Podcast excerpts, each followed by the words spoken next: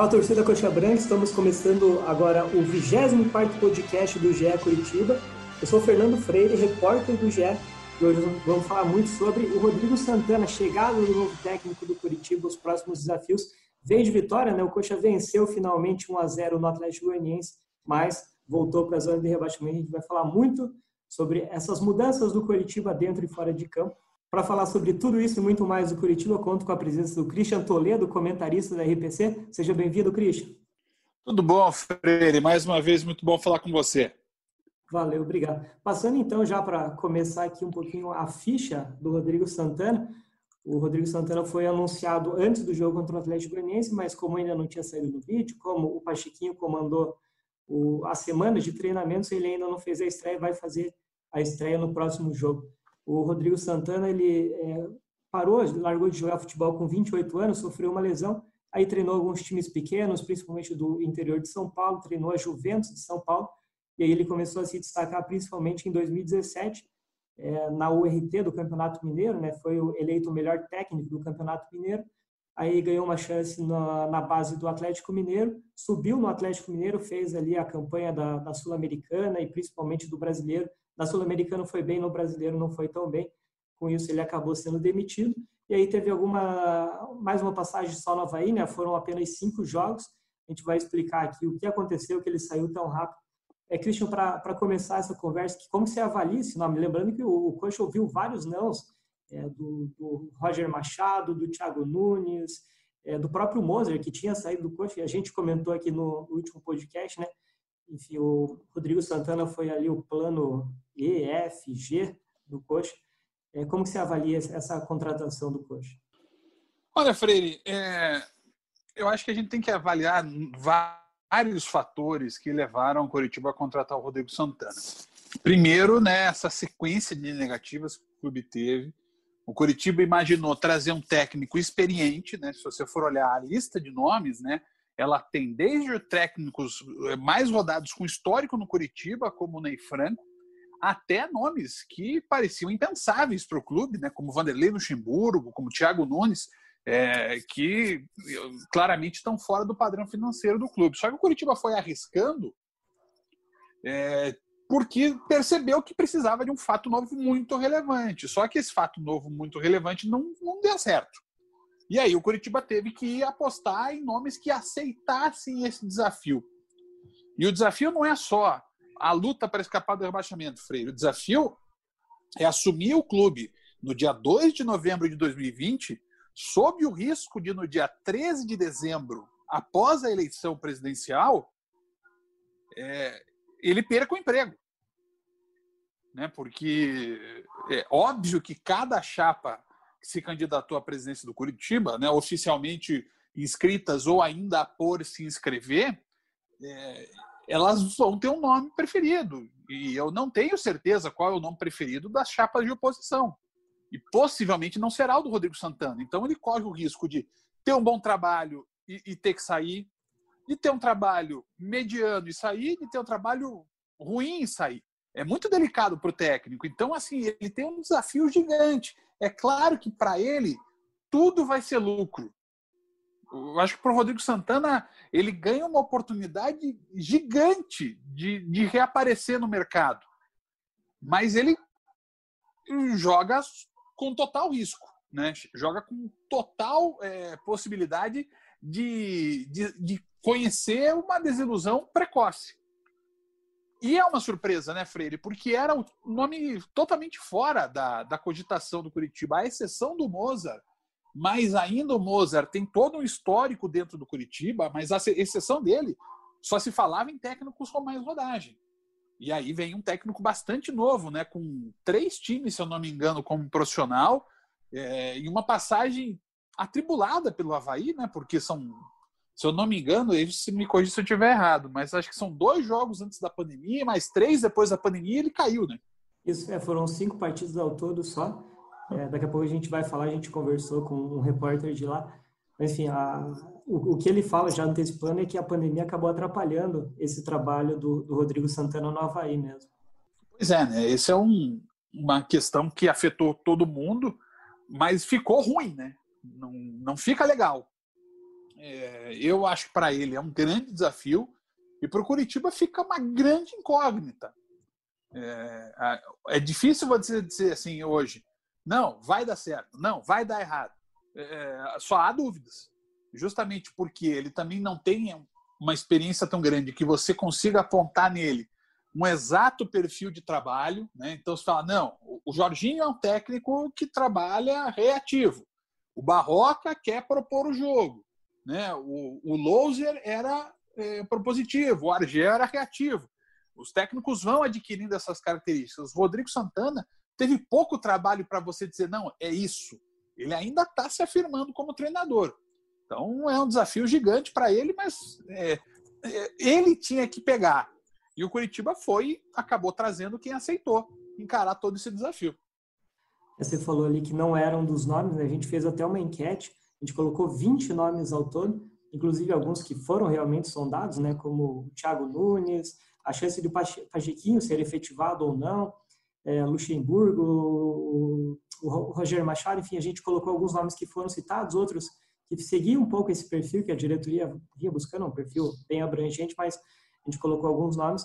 O Ramon Menezes tinha vencido essa enquete, seguido por Thiago Nunes e o Alex, o, que já chegou a ser sondado né, no começo do ano para comandar o Curitiba. Aí depois a gente fez uma outra enquete perguntando se a torcida aprovava ou não a contratação do Rodrigo Santana. É, nessa enquete, já mais de 3 mil votos, está praticamente empatado. 50,3 reprovam, 49,7 aprovam a contratação dele. Mas aqui, enfim, tentando avaliar um pouco, fazendo uma interpretação, eu imagino que a torcida é, não tenha aprovado o nome, mas essa enquete mais equilibrada foi mais um voto de confiança, né? já que os outros não vieram, é, que deu tudo certo com, com o Rodrigo Santana. Acho que se, se essa enquete fosse feita antes, você aprovaria a contratação de Rodrigo Santana?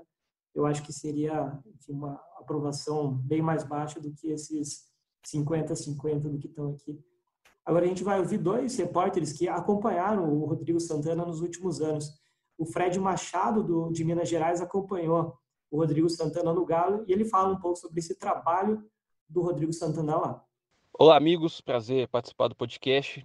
Um pouquinho sobre o Rodrigo Santana no Atlético Mineiro. Ele chegou para trabalhar primeiro na base. Ele vinha de uma campanha de destaque na URT no Campeonato Mineiro e foi contratado para trabalhar primeiro na base e virou técnico do profissional após a demissão de Levir Coupe em abril de 2019. Ele é um treinador jovem, né, que tem ideias mais modernas e até que ele começou bem no Atlético, venceu inclusive o Flamengo em Belo Horizonte, uma vitória bastante comemorada. Chegou até se falar em sonhar em título, mas isso ficou muito no meio do caminho. O destaque maior do Santana no Galo mesmo foi na Copa Sul-Americana. Ele alcançou a semifinal, foi eliminado pelo Colo em casa, mas foi a melhor campanha do Atlético na competição. Mas ficou a sensação de frustração, porque o Atlético chegou a fazer 2 a 0 no Colón, no Mineirão, tinha perdido por 1 a 0 em Santa Fé. E o Santana cometeu um erro, ele recuou muito a equipe. O Atlético acabou sofrendo um gol e foi eliminado nos pênaltis. É, enquanto o Galo ia bem na Sul-Americana, a campanha do Brasileirão começou a escorregar, ele chegou a acumular seis derrotas consecutivas. O Atlético despencou na tabela. E com a eliminação da Sul-Americana e a péssima campanha no brasileiro, ele acabou sendo demitido em outubro, após 41 partidas, um aproveitamento menor de 49%. É, acho que o maior pecado dele foi encontrar uma equipe com jogadores já desgastados no clube, uma péssima é, produção ofensiva. Ricardo Oliveira e Franco de Santo não funcionavam no ataque. Tanto é que o Jorge São Paulo demitiu ele, demitiu não, né? Dispensou os dois logo que chegou. E ele ficou marcado muito por alguns erros pontuais, o Rodrigo Santana. Esse contra o Colón, que ele recuou o time quando o time estava massacrando o Colón por 2 a 0 E contra o Flamengo no segundo turno, uma postura super defensiva. Ele foi bastante criticado por ter uma postura defensiva contra o Flamengo. Jogou como um time muito pequeno lá no Maracanã e acabou sendo demitido. Basicamente foi isso. Acho que ele não conseguiu implementar as ideias dele num elenco já desgastado.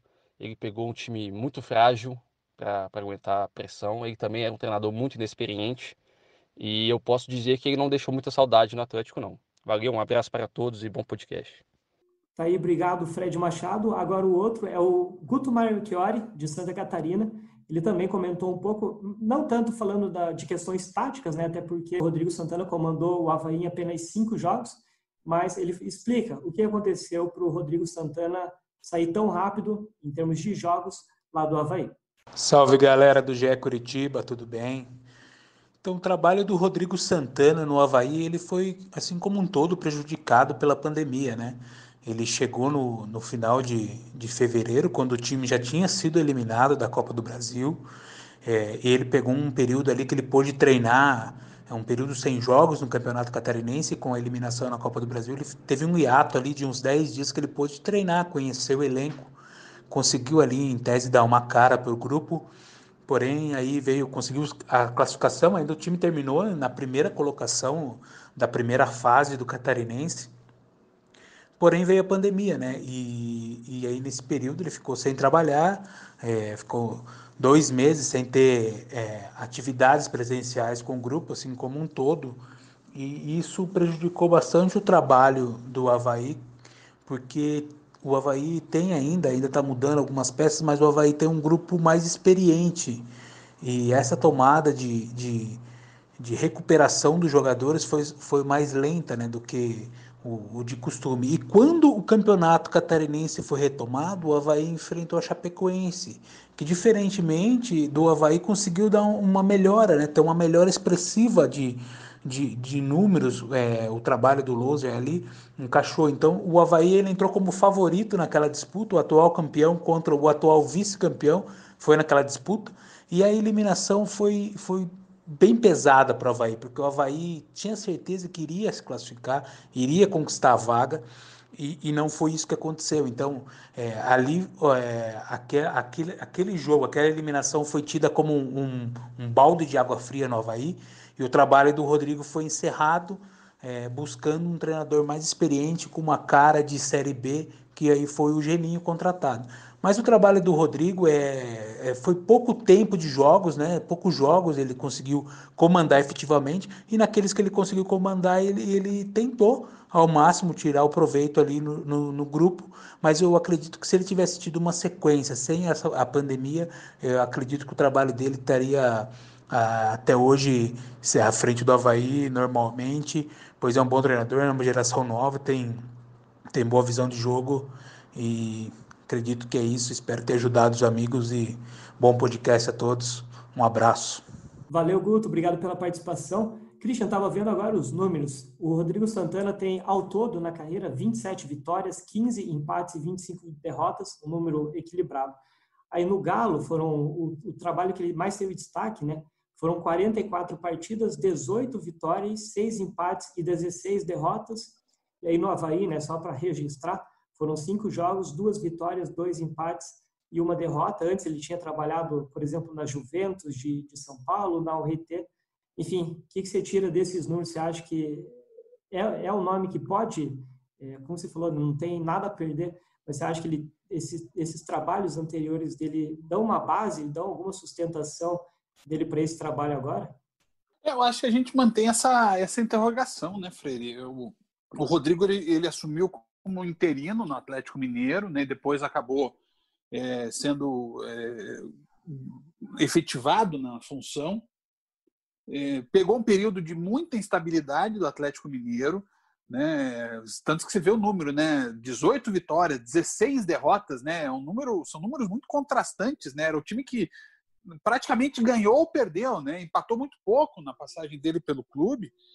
E, e no, Havaí é tudo confuso, né? O Havaí teve muita dificuldade nesse temporada, só que né, é, é, demitir com cinco. É engraçado, né? São cinco jogos, mas deve fazendo uma conta aqui, quase seis meses de trabalho de pandemia, que não acabou ainda, é bom que se registre, né? Só o futebol voltou assim, desse jeito, bem Brasil. O que eu acho é que ele é uma grande dúvida. Então a gente não pode nem dizer que vai ser um fracasso completo, nem que vai ser um sucesso completo. A gente vai meio que é, é, conhecer da mesma forma que ele vai trocar, tentar trocar os pneus com o carro andando, a gente vai meio que também conhecendo o trabalho do Rodrigo Santana. É, não dá para apontar ainda um perfil é, total do, do trabalho dele. É, a gente tem que ver a própria aceitação dele é, no clube, a aceitação dele por parte dos jogadores, e essa é uma parte que, pelo que eu já percebi, vai ser até a mais tranquila, porque tem um aval do Ricardo Oliveira. O Wilson falou com a Nádia Malad depois do jogo de sábado, é, contra o Atlético Goianiense, também falando do respaldo que os jogadores vão dar para o Rodrigo Santana. Então, eu acho que essa é, um primeira, é a primeira conquista dele, né? Ter o, o, o vestiário. E a partir daí tentar impor um jogo que não seja nem tão é, retranqueiro como era o do Jorginho e também não tão é, é, eu vou, não vou dizer temerário é, é que o time do, do Curitiba com o Barroca ele era é, ele errava demais né?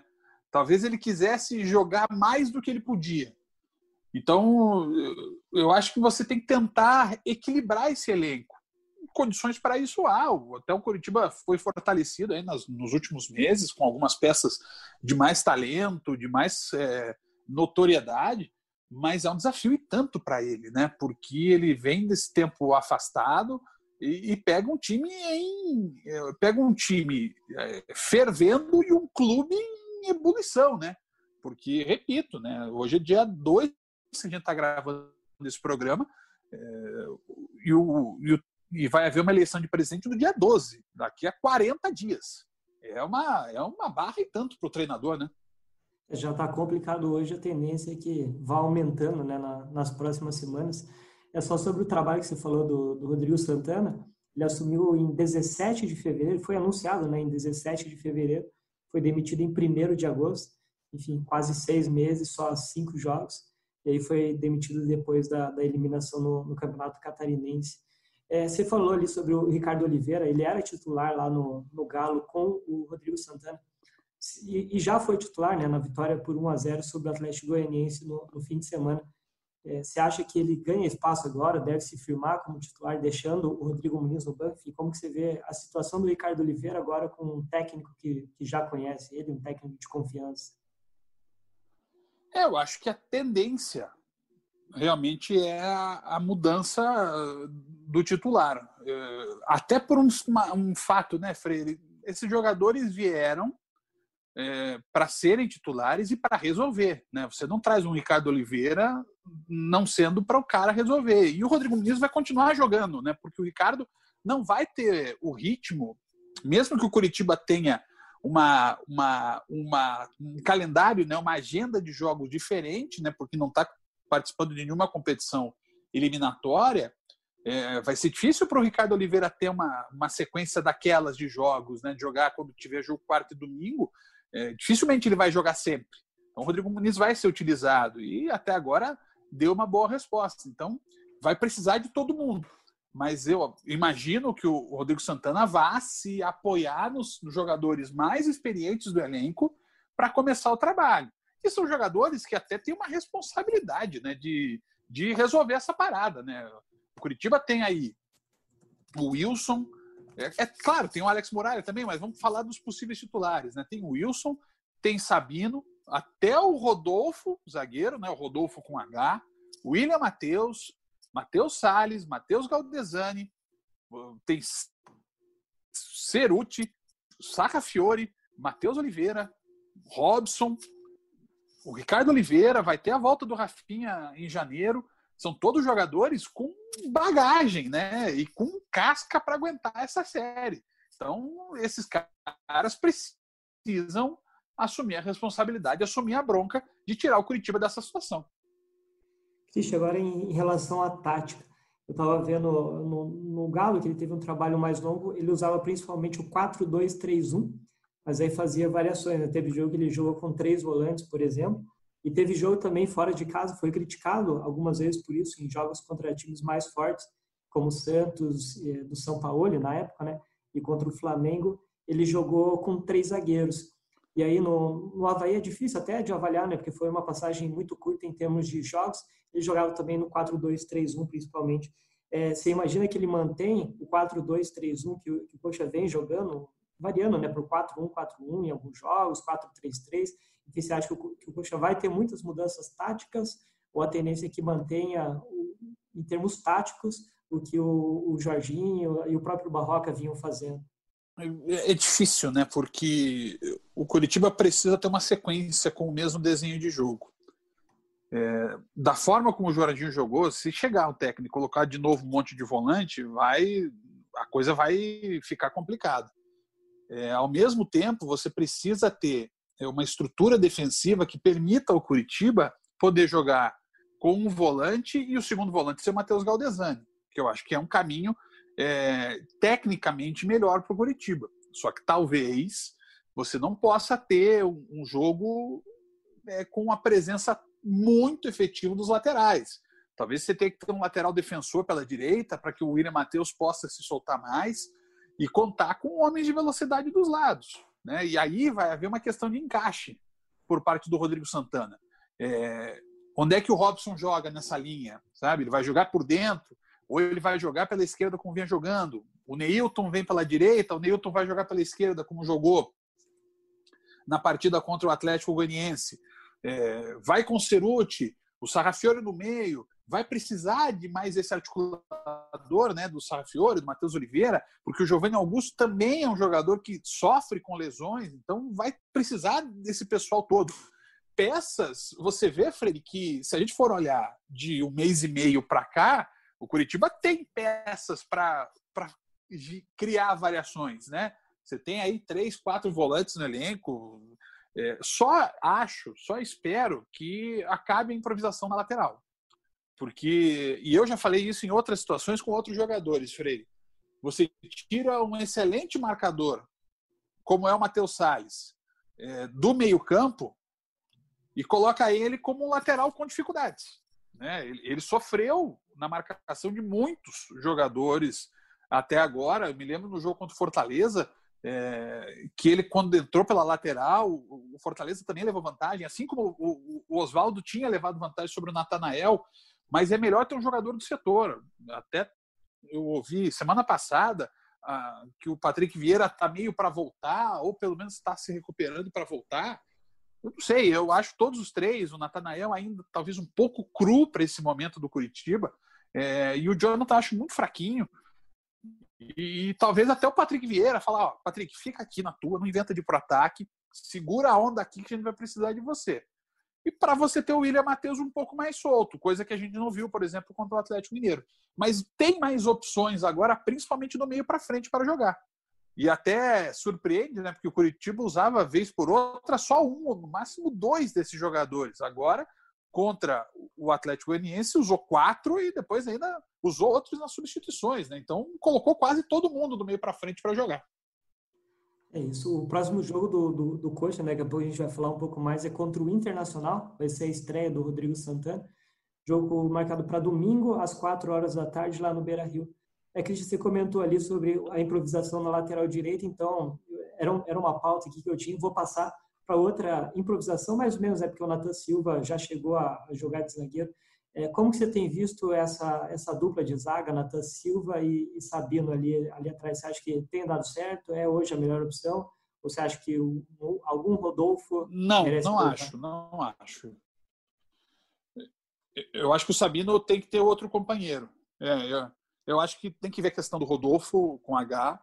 É, o Henrique Vermuti jogou bem nas partidas em que foi titular, então eu acho que poderia ter sido até tentada a permanência dele até a volta de um zagueiro mais experiente.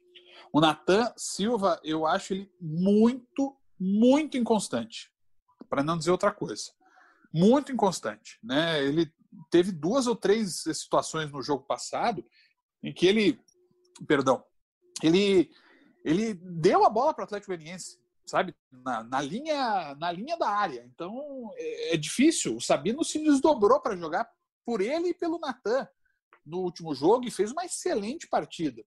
Mas acho que ele merece um, um companheiro que o ajude e às vezes não o atrapalhe tanto é, na, na, na, na, tarefa de, de defender o gol alviverde. É, e acho que esse é um trabalho do Rodrigo Santana. Ou recuperar o Rodolfo, ou apostar mesmo no menino, né? Colocar o Henrique para jogar, porque Nesse caso, o Henrique demonstrou uma, uma maturidade para encarar esse momento, né? o que infelizmente o Natanael não mostrou. É uma pena. Tem que ser preservado, inclusive, para que ele possa ser lançado com mais tranquilidade em outro momento. É, o Henrique jogou, por exemplo, no 3 a 1 sobre o Palmeiras, talvez a melhor atuação do Coxa no, no brasileiro, com certeza, né? talvez no ano também. E agora, para fechar aqui, sobre o próximo jogo, Cris, é, contra o Internacional, fora de casa, né, domingo às 4 horas. O Inter joga pela Copa do Brasil nesta terça, 9h30, no, no Beira-Rio, ganhou o jogo de ida do Atlético Goianiense por 2 a 1 então joga por um empate. E aí, se passar pelo Atlético Goianiense, na sequência, já, já continua né, a Copa do Brasil, já tem mais jogos. Então, talvez o Inter poupe algum jogador ou outro, não vai ter o Galhardo, que cumpre suspensão. É, enfim, você imagina que o Coxa consegue tirar ponto do Internacional lá, só passando, né? O Inter tem 10 vitórias, 5 empates e só 4 derrotas no Brasileiro. É, é difícil, né? É difícil. A gente vai transmitir esse jogo na RPC domingo às 4 da tarde lá no Beira Rio. É uma, é uma partida muito complicada. A saída do Galhardo, né, Frei, tem essas coisas, né? O, o Curitiba não só deixa de enfrentar o, o, um dos melhores, talvez na regularidade, melhor jogador do Campeonato Brasileiro até agora. Só que também mata uma lei do ex, né? Porque o Galhardo, além disso, seria é, uma potencial lei do ex para o jogo contra o Inter. O, o, Inter é um time mais organizado, é um time mais qualificado do que o Curitiba. É, até imagino que vai preservar alguns dos seus titulares no jogo contra o Atlético Goianiense é, para jogar o Brasileirão, porque o Inter está priorizando o Campeonato Brasileiro. O Curitiba tem que ter uma postura defensiva bastante forte, mas não pode ser um time medroso, porque não dá. Aí vai tomar pressão o tempo inteiro e vai tomar gol. O Inter fez isso em outros jogos é, desse Campeonato Brasileiro. Tem que ameaçar, tem que tentar tirar o Inter também da zona de conforto para conseguir construir o um resultado. É óbvio, nesse tipo de caso, eu sei que o Curitiba precisa de número de vitórias, precisa ganhar para fugir do rebaixamento. Mas você começar um trabalho com um novo técnico, enfrentando é, o, o, time que está ocupando a liderança do Campeonato Brasileiro, é, o, o, se você conseguir trazer um empate no jogo fora de casa, é óbvio que é um bom resultado. E só uma, uma curiosidade, né? O Coxa tem 16 gols no Brasileirão, Thiago Galhardo tem 15, ou seja, é quase Nossa. mais do que o time inteiro do, do Coxa no Brasileiro. E o Galhardo tendo que jogar alguns jogos a menos, né? Porque fica fora de algumas partidas praticamente a mesma média de gols ali de um jogador e de um time inteiro. É, lembrando então, né, o Christian falou, o jogo tem transmissão da RPC, a gente no GE acompanha tudo em tempo real também. Christian, brigadão pela, pelos comentários aí, pela análise e vamos ver se no próximo podcast a gente fala de mais um resultado positivo, nem que seja um empate do Coxa lá no Beira-Rio. É, vamos. Estamos loucos para fazer programa de vitória, né, Fred? é, tem sido raro do Coxa, tem sido raro do Atlético. A gente não faz, por enquanto, né, do Paraná, Londrina e Operário, mas eu estava vendo nos último, no último mês aí foi praticamente uma ou duas vitórias no máximo de, de cada time. Situação complicada do futebol paranaense. É verdade, é verdade. A gente precisa, a gente torce para uma retomada, né? Porque a gente brinca, né? Ninguém, ninguém, ninguém gosta de fazer jogo terça e sexta, né? Pela Série B. Então a gente quer ver todo mundo firme na primeira divisão. Lembrando então, Inter e Curitiba no domingo às 4 horas da tarde, no Beira Rio, como o Christian falou, a RPC transmite, o GE acompanha tudo em tempo real com vídeos. Esse foi, portanto, o 24 podcast do Curitiba aqui no GE. Toda terça-feira tem mais. Valeu, até a próxima!